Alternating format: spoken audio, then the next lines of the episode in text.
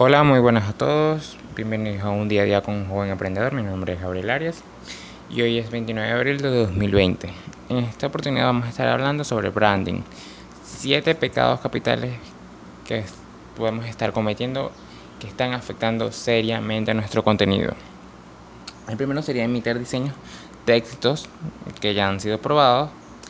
Eh, creo que siempre hay que buscar la originalidad. Eh, y siempre tenemos que estar ser creativos y buscar nuestra originalidad. Como he dicho, este, todos tenemos algo importante que decir, algo de valor y debemos, irlo a buscar.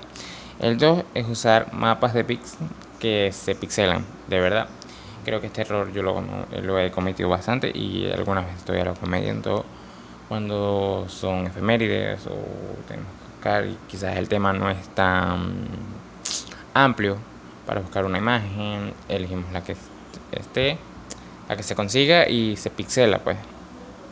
Creo que esto es un grave error porque se nota bastante y creo que demuestra baja calidad de nosotros como nuestro, de nuestro contenido y esto afecta.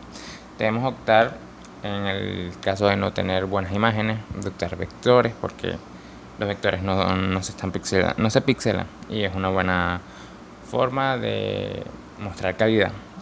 En el tercer error o pecado capital que podemos estar cometiendo sería, sería seleccionar una mala tipografía.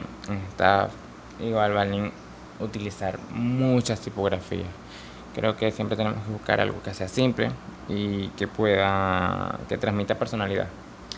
Este, si tenemos una tipografía de nuestra marca, este, en, el manual del diseño del logo, del branding, debemos tener nuestra tipografía pero es importante que esta tipografía transmita personalidad. El cuarto error son diseños complicados.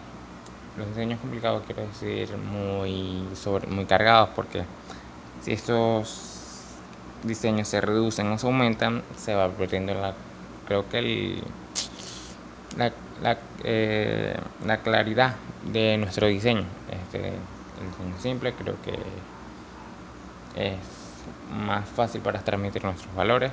Este, el quinto error es colores equivocados. Bueno, creo que usar también muchos colores está muy mal. Y bueno, esta es la mejor forma de mostrar, creo que elegancia y la marca.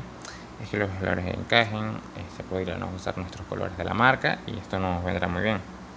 El sexto error son símbolos que no significan nada. Eh, hay que buscar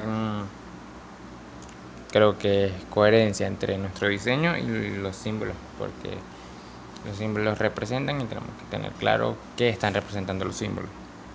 Y el 7 es enseñárselo para nosotros.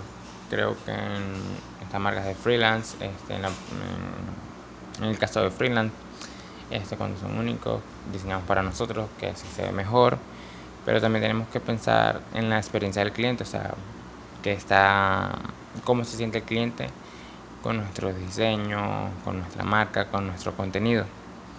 Y hay que ir pensando en cómo lo ve él, cómo, cómo se siente cuando ve nuestro contenido. Bueno, esto fue un día a día con un joven emprendedor. Mi nombre es Gabriel Arias y nos vemos en la próxima.